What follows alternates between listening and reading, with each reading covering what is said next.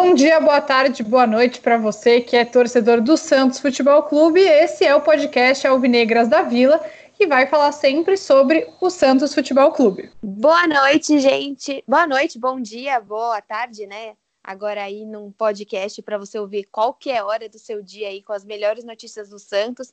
Eu sou Isabel Nascimento do canal Imparcialmente Santista e ao meu lado, não tão ao meu lado, mas compartilhando esse podcast comigo, Anitta Efraim, para quem me conhece do Twitter ou da coluna Filha de Peixe lá no Diário do Peixe. E agora você vai poder ouvir a gente conversando sobre o Santos toda semana. Bom, então vamos apresentar aí. A gente vai dividir esse podcast em três partes, três blocos bem interessantes daí para a gente comentar. Vamos começar pelo esse primeiro bloco, né, Anitta? Vai falar um pouquinho sobre o último jogo? Exatamente, né? Na última segunda-feira, o Santos venceu o Botafogo de Ribeirão Preto por 2 a 0 na Vila Belmiro. Um dia de muita chuva, né? Choveu o jogo inteiro, o que inclusive prejudicou bastante o público. Foram em torno de 3.500 pessoas assistir esse confronto. O jogo foi bem tranquilo. O Botafogo não teve um chute no gol e teve a volta do amor da vida de todo bom Santista, né? Soteudo. Sanches também jogou. Você, Bel, você gostou do jogo? O que, que você achou? Olha, assim, só comentando as questões do público, eu sinceramente não acho que teria muito mais, muito mais público mesmo com o sol, né? Eu acho que as últimas atuações acabaram afastando um pouco o torcedor, e a gente sabe como o torcedor do Santos ele é bem reativo, né? As, o, os últimos desempenhos, então acredito que mesmo se tivesse um tempo muito bom, não teriam muitos torcedores. Eu achei um jogo um pouco mais seguro. É, fiquei com medo de perceber o quanto a gente é dependente do Soteudo, né? Na criação e na efetividade do ataque, mas eu sei que o Santos controlou mais o jogo, não foi um, um golzinho e depois tomou sufoco, né? O primeiro jogo contra o Red Bull, por exemplo, a gente tomou sufoco do Red Bull em casa. Então eu Sim. acho que se é para classificar, acredito que foi um jogo um pouco mais controlado do Santos. Poderia ter feito 3 a 0, 4 a 0 no primeiro tempo? Sim mas o Santos conseguiu é, ter o domínio da partida. Para mim, isso foi bem relevante, assim, visto as últimas atuações. Sim, é importante dizer também que o Gesualdo Ferreira, novo técnico do Santos, que está há um mês né, no, no comando do time, ele fala muito disso, né, Bel? Ele fala muito sobre equilíbrio, sobre ter uma defesa bastante segura. Quando ele estava comentando, ele não comenta muito o trabalho do Sampaoli, mas quando ele chegou e fez alguns comentários, justamente o que ele falou foi que ele achava que tinha que ter um equilíbrio maior entre defesa e ataque. Importante dizer que né, a volta do Sanches e do Soteudo realmente fez toda a diferença para o ataque do Santos.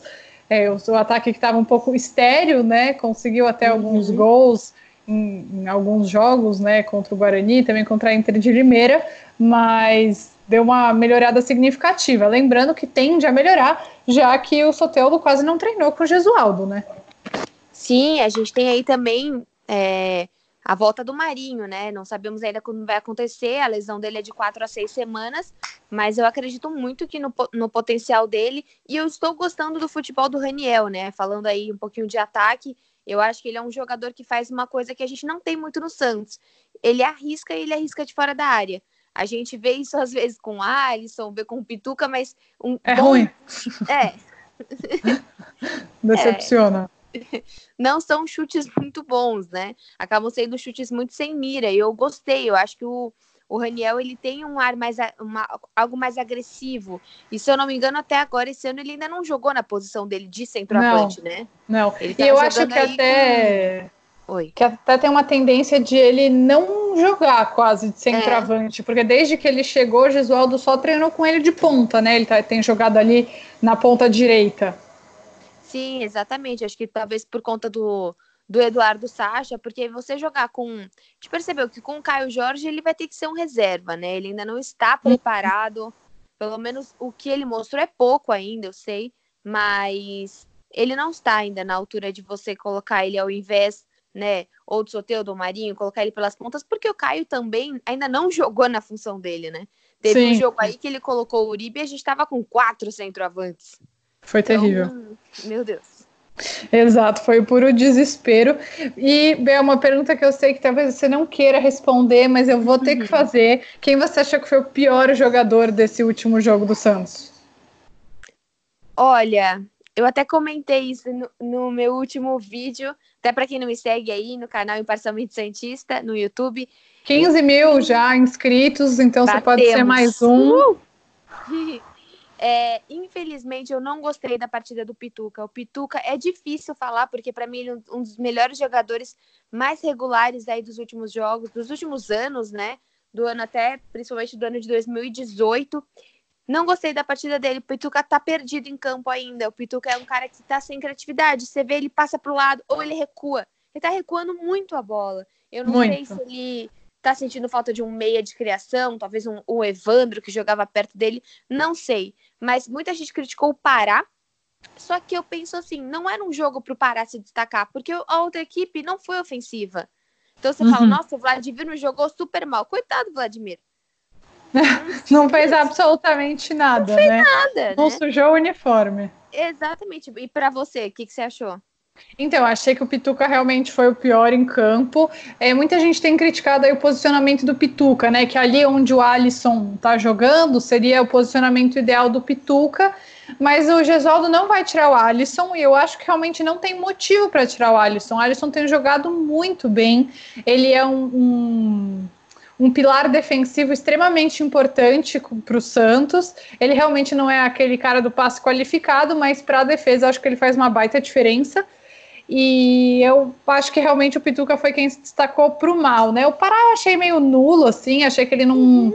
não cheirou, não fedeu, né? Não é que ah, jogou super mal, foi X. Mas eu, eu queria dar um destaque positivo também. Felipe Jonathan achei que fez uma ótima partida nessa, nessa segunda-feira. Muita gente tinha criticado ele pelo jogo contra o Corinthians e tudo mais, que é um jogo para a gente, não vou dizer para esquecer, porque tem lições para tirar, mas eu achei que ele conseguiu encontrar um bom futebol novamente, mesmo que tenha sido contra uma equipe muito fraca, né? Sim, é, eu acredito que o Alisson está sendo muito importante, porque essa não é a nossa zaga titular. Então, é, eu não, ainda não consigo ter total segurança em Lua Pérez e o Luiz Felipe. Para mim, eu sinto, às vezes, uma zaga um pouco insegura, até um pouco com medo, eu não sei. Talvez eu tenha me acostumado com o Gustavo Henrique e o Lucas Veríssimo, que passavam mais confiança, e que daí você não tinha essa tão necessidade de ter o Alisson.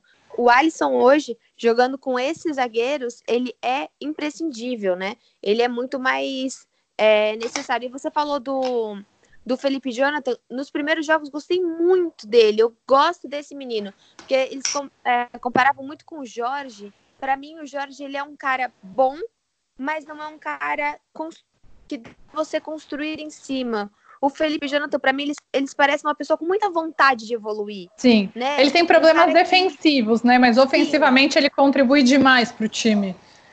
Exatamente. Faz tempo que a gente não tinha. Eu sentia muita falta isso no time do Santos. Pô, por que, que, em todos os times os laterais marcam, em todos os times os zagueiros fazem gol de cabeça, e no Santos isso nunca acontecia. Ou era o ataque ou acabava, né? Vitor uhum. às vezes fazia uma faltinha aqui ou ali, mas assim, não era efetivo ter outros jogadores que também sabem chutar. É o que a gente acabou de falar. A gente tem o Alisson, tem o Pituca tentando, mas não é, é incrível, mas assim, dificilmente cria uma, uma jogada agressiva que o que faz com que o, o goleiro faça uma grande defesa. É uhum. difícil, a bola Sim. sempre isola. Inclusive, na, na única grande oportunidade do Pituca no jogo foi aquela coisa horrorosa. Meu Deus. Que ele foi o atacante e o zagueiro tudo ao mesmo tempo, né? Exato, ele acho que ele tentou de letra, ele tentou um negócio assim, e aí passou por ele. Realmente, assim, e tudo bem, eu acho que não todo o jogador não precisa saber fazer tudo, né? Mas você precisa é, poder confiar no jogador que se a bola sobra para ele, ele precisa colocar a bola para dentro. É tipo, se ele tá na área, ele tem que conseguir chutar no gol, né? Até porque ele trabalha com isso. Sim. Mas é, acho que foi o Uribe, né? Não foi contra o Corinthians, foi no outro jogo que assim, ele tava no lugar certo, na hora certa, bem posicionado, e ele não simplesmente a função era assim, cara de gol de centroavante, e ele não conseguia. Não, não conseguiu. Bom, mas então o saldo foi foi um bom jogo, mas também não é um grande parâmetro por ser o Botafogo, mas já deu para ver evoluções relevantes, especialmente com a volta de grandes jogadores do Santos. Sim, com certeza. Eu acho que existem críticas, a gente sempre pode criticar.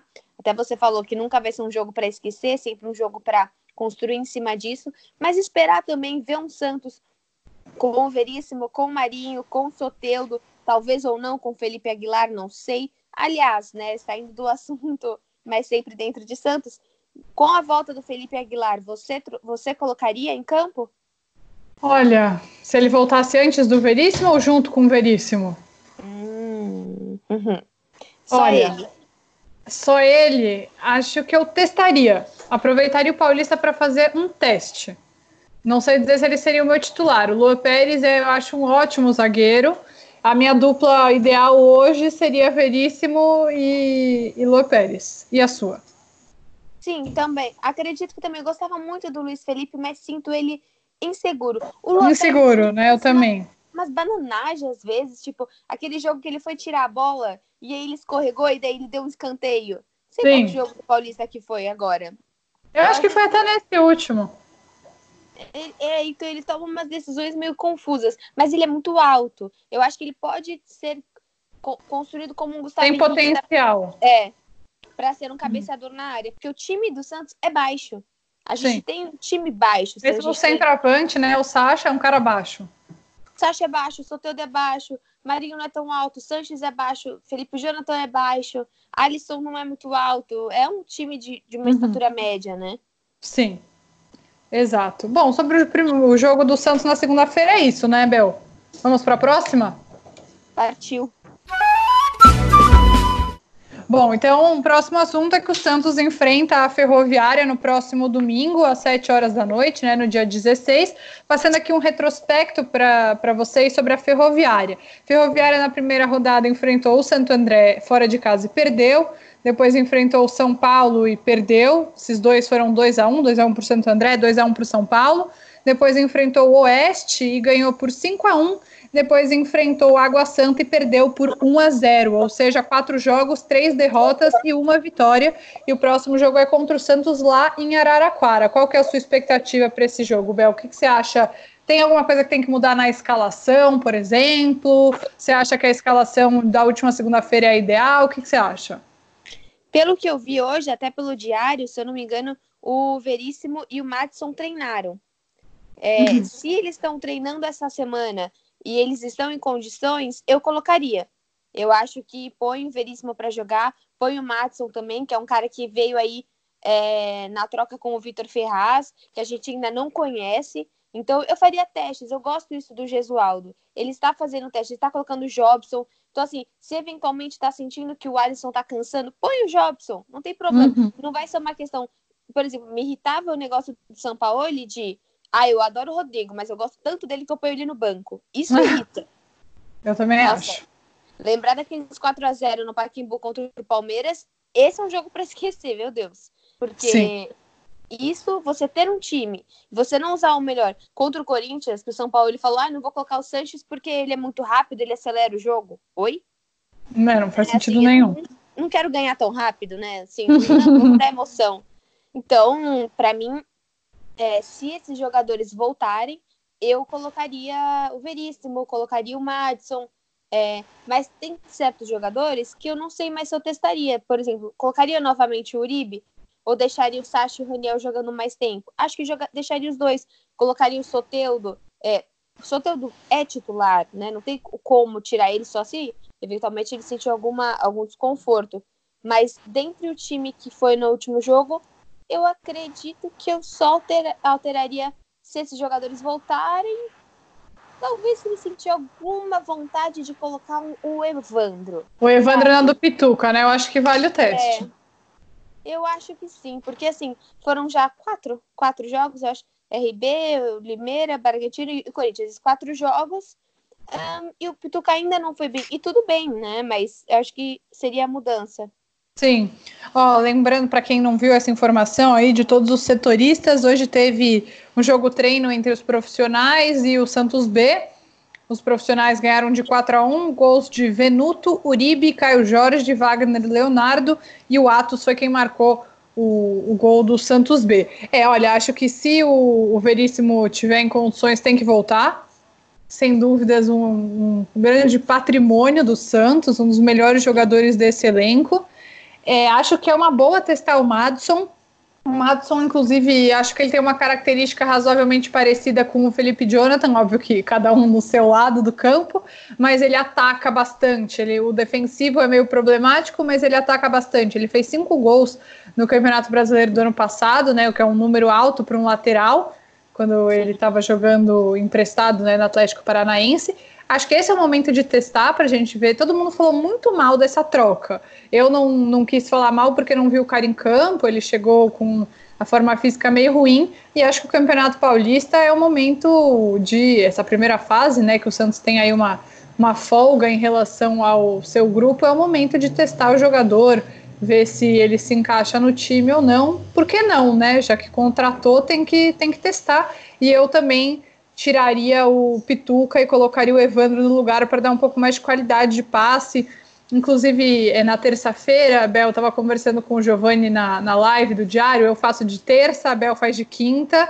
Para quem nunca assistiu, fica aí o convite. Mas que muita gente tem falado, dado essa justificativa, né? Ah, o Pituca está fora de posição, está fora de posição. Mas tem erro que não é para ter nem fora de posição, né? Erro de passe bobo, um domínio ruim, isso não importa Sim. a posição, o jogador de futebol tem que saber fazer. E ele Sim, tem exatamente. errado nesse tipo de fundamento básico. Sim, até porque assim, é o que a gente já falou, né? O Raniel também está fora de posição. Na teoria, o Caio Jorge jogou fora de posição.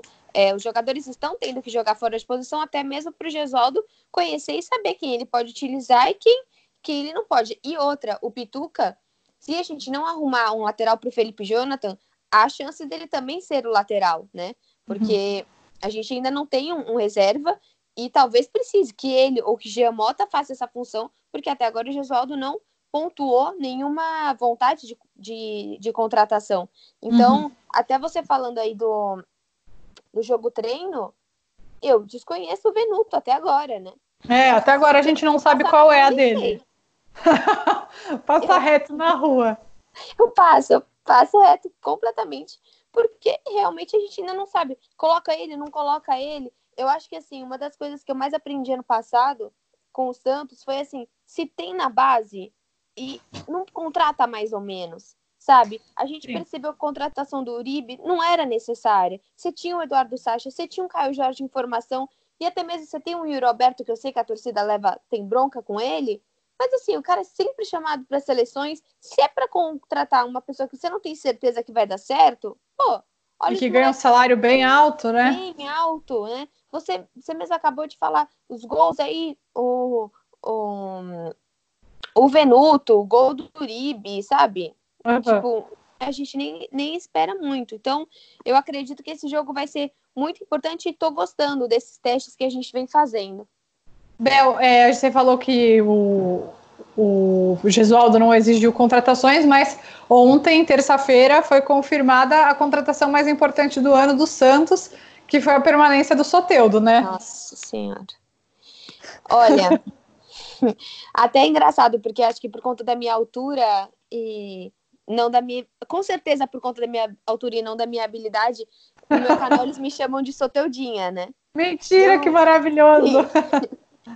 Com certeza é, é só a altura e não, não o futebol. Mas, cara, eu, nossa, até falei pro, na live com o Giovanni o quanto eu ficaria irritada se ele fosse pro Galo. Porque, assim, você perder um jogador, a gente já perdendo tanto jogador, a gente viu. É, o Gabriel Diego, saiu, o Bruno Henrique saiu, Gustavo Henrique. Thiago Maia agora também no, no Flamengo. Mas eu acho que uma coisa é você perder pro Flamengo. Porque, assim, eu, como jogador, como profissional, olho o projeto do Flamengo hoje, não tem um jogador que não fique deslumbrado. É um Sim. projeto absurdo. É, é, é outro, outro patamar. Outro patamar, como, né? Como o Bruno Henrique gosta de falar. Também é um cara que tem. Mas o Atlético Mineiro é puxado. Puxadíssimo. Não dá, não dá, não dá, entendeu? Assim, é, é um clube que tá comprando, tirando dinheiro. Parece que ele viu o Cruzeiro e tá fazendo igual. É um clube que ainda não se entendeu com o técnico. É um clube que não vai jogar Libertadores esse ano. Então, assim, se o Soteldo já ficou ano passado num ano mais é, sem tantos campeonatos, sem a Libertadores, o Soteldo tem 21 anos. Então, ele quer jogar a Copa América esse ano, ele tem grandes pretensões. eu ficaria muito chateada de perder o jogador pro Galo. Eu acho que. Nossa, eu também, hein? E lembrando que o Galo perdeu, né, o primeiro jogo da, da Sul-Americana por 3 a 0, 0 né? ou seja, a chance de classificar não é das maiores. Óbvio, tudo pode acontecer, futebol é futebol. A gente vai saber, acho que na semana que vem, né, a volta. Sim. Mas tá ruim. Não, tá ruim. Eu acho que até pegando o gancho do Galo, que foi para Sul-Americana, o jogo do Santos, eu acho que é dia 6 de março. Esses jogos a gente pensa, nossa, Libertadores, é Libertadores. É 5 ou 6 de março. Acho que 5. É, é quinta, é por aí, 5 ou 6 de março. Ou seja, tá chegando. A gente pensa assim, tá longe, tá longe. Eu sei que a gente tá em fase de teste, mas tem que começar a ajeitar. Realmente, o Galo tomou de 3 a 0 o Corinthians perdeu de 1 a 0 pro Guarani, até hoje tem o jogo da volta. Mas o Santos hoje, se entrasse numa pré-Libertadores, eu teria muito. Não quero nem ainda. pensar. Eu também teria, muito. Não gosto até, nem de pensar nessas coisas. Até pensando na. Beleza, tem o Defesa e Justiça, você tem o Delfim, mas você tem o Olímpia, que agora com o Delis, né? Ele é. contratou. Não, não para de se reforçar. Não para de se reforçar. É o primeiro... Tá meio asilo, tá meio asilo, mas não para de se reforçar. não deixa de ser o primeiro lugar no Campeonato Paraguaio. Ah, é o Campeonato Paraguaio. Tá, mas é o campeonato que eles disputam. O é. Campeonato Paraguaio você quer comparar com um campeonato pequeno, então compara com o Paulista. Então seja o primeiro, pelo menos, disparado aí do, do que não é. Regional. Bom, mas então, próximo domingo, às 19 horas, Santos vai a Araraquara enfrentar a Ferroviária. Nosso próximo assunto é um assunto que a gente gosta muito, né, Bel? Que são as sereias da Vila, que estrearam o Campeonato Brasileiro ganhando do Flamengo, goleada por 4 a 0. Foi maravilhoso, foi. Dois gols da Lari, que era jogadora do Flamengo, um gol da Kathleen, que é a maior artilheira da história das Sereias da Vila, e um gol dela, rainha maravilhosa, dona da porra toda, Cristiane e no amanhã, no caso quinta, que é quando sai esse podcast, às nove da noite, o Santos vai enfrentar o Iranduba na Amazônia. O que, que você achou desse começo de ano?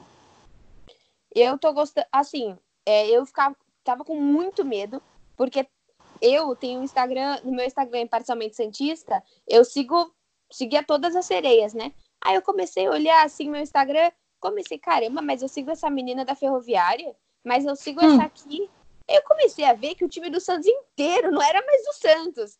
Ou ele estava em São Paulo, ou ele estava na Ferroviária. Eu falei, gente, o que está acontecendo? Porque o Santos esse ano demorou muito para expor as contratações, para expor os novos contratos. E isso eu fiquei com muito receio. Mas aí, do nada, em um dia, eles soltaram umas 10 meninas, né? Soltaram vários contratos.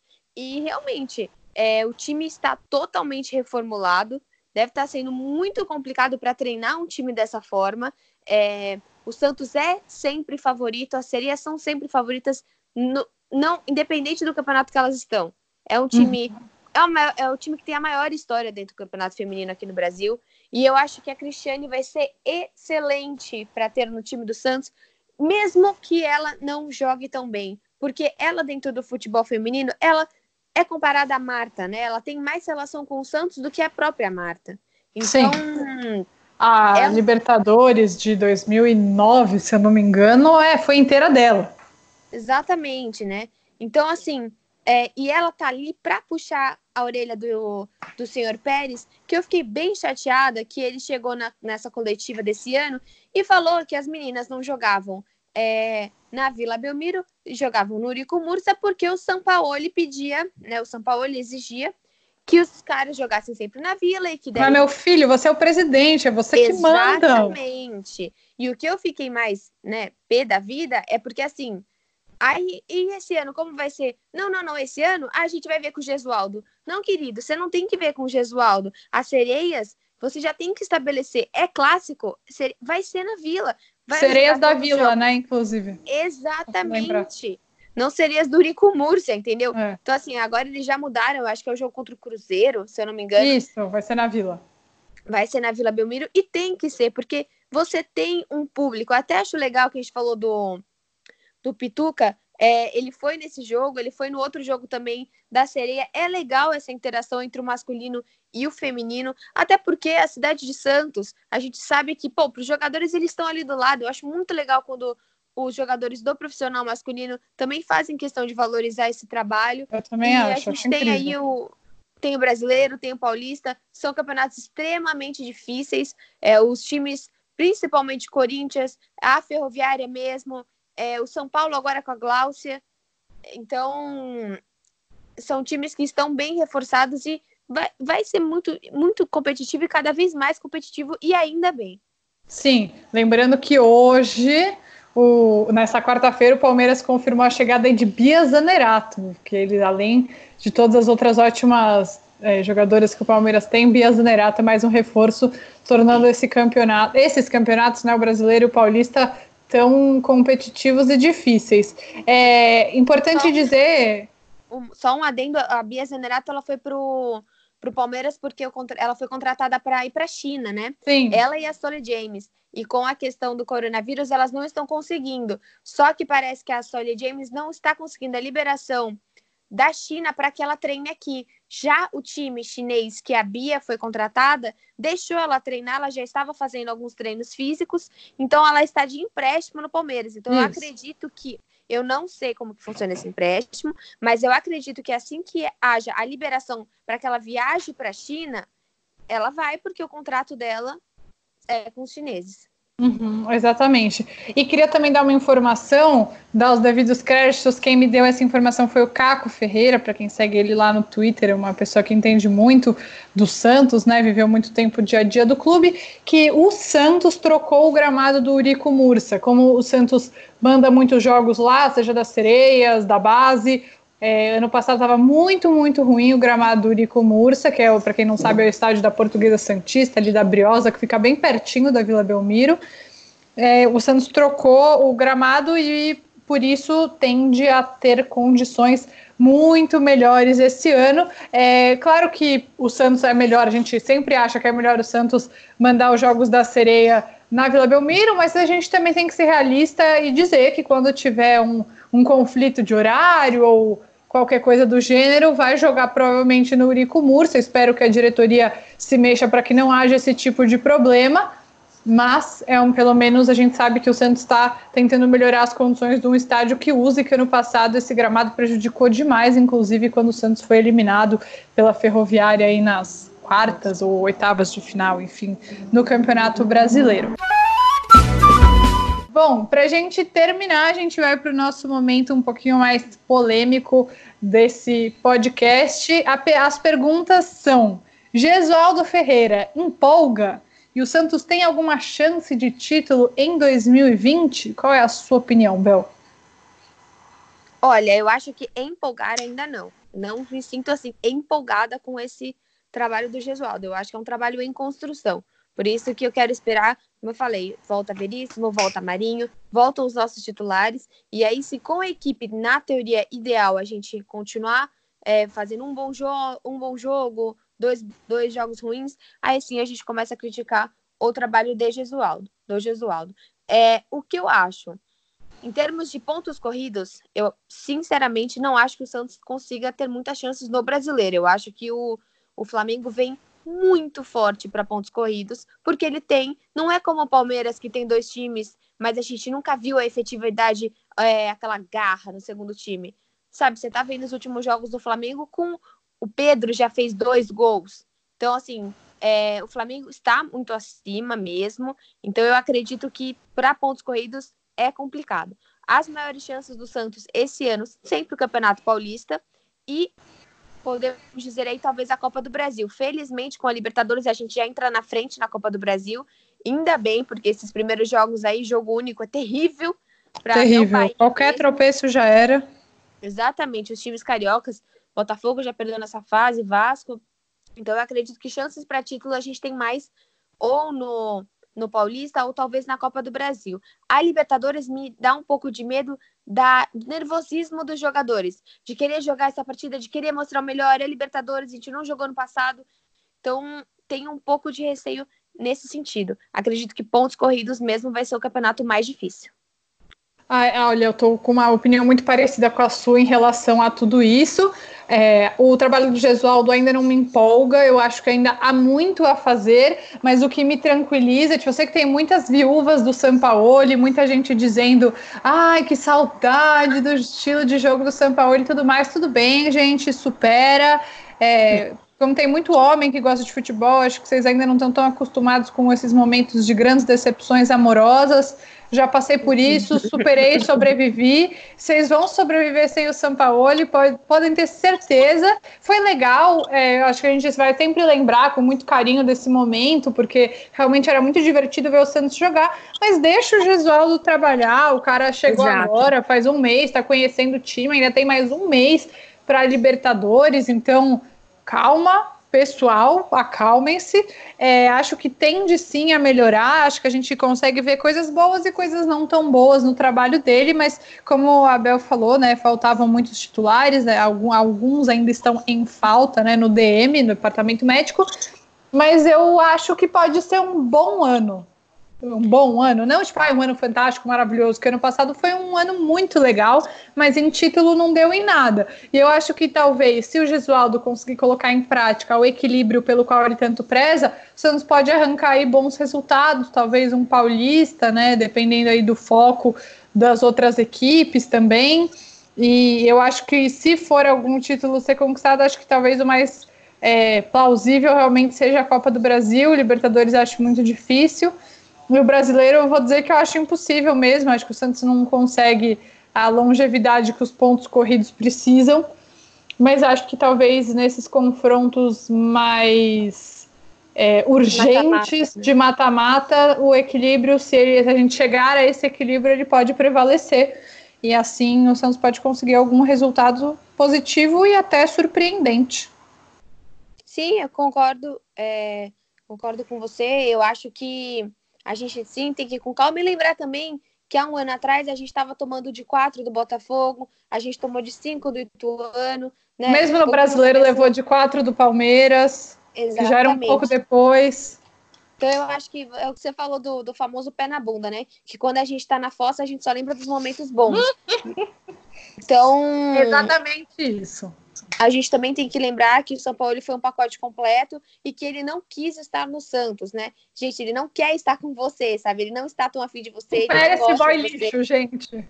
Exato, ele não vai ligar no dia seguinte at all. Então, tipo, superar que existe é, vida após São Paulo e que Existe. vai ser difícil superar sim, porque a gente acabou no vice. O que, que, é melhor que o vice? É só ganhar. E ganhar esse ano vai ser extremamente difícil.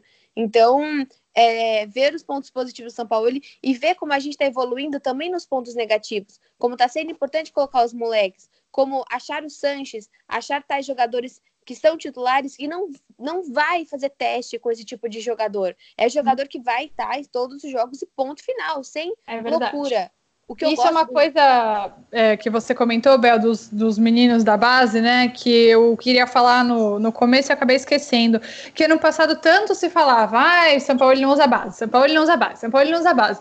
O Gesualdo está fazendo um processo muito correto, colocando eles no fim do jogo, então o jogo contra o Botafogo. No finzinho, o Caio Jorge foi ali para a posição de centroavante, o Renier entrou na direita. Então, aos poucos, eles vão pegando ritmo de jogo, vão ganhando oportunidade. E isso é importante para eles, é importante para o Santos também, que é um time que não tem muito dinheiro em caixa, né? Que dificilmente vai vir algum reforço para o Paulista e ter esses meninos jogando e ganhando tempo de jogo e mais casca é essencial para gente. Sim, conseguir, eu sei que é uma mentalidade difícil, mas tratar o Paulista como uma pré-temporada. Em ano de Libertadores, Copa do Brasil e o brasileiro, dá para tratar. É óbvio que eu também não quero, como vocês, chegar numa semifinal e aí a gente vai, pode aí pegar a ponte e tomar de cinco. Não é isso. Mas conseguir tratar, porque quando o São Paulo ele coloca o Caio Jorge num jogo na Vila Belmiro contra o Internacional e joga o menino na fogueira, ou coloca ele também, se eu não me engano, ele quis colocar ele quando a gente estava tomando de quatro do Palmeiras. Aí ferrou. Não dá para colocar esses caras nessa hora. Tem que Exato. colocar agora. Sim, totalmente. Bom, pessoal, esse foi o nosso primeiro podcast Alvinegras da Vila. A gente espera que vocês tenham gostado. E se vocês quiserem mandar mensagens para a gente, achar a gente nas redes sociais, para dar sugestões, Vou dar aqui o serviço, o meu, depois a Bel dá o dela. Então, eu no Instagram e no Twitter sou arroba Ni, Efraim, com M no fim. E você, Bel?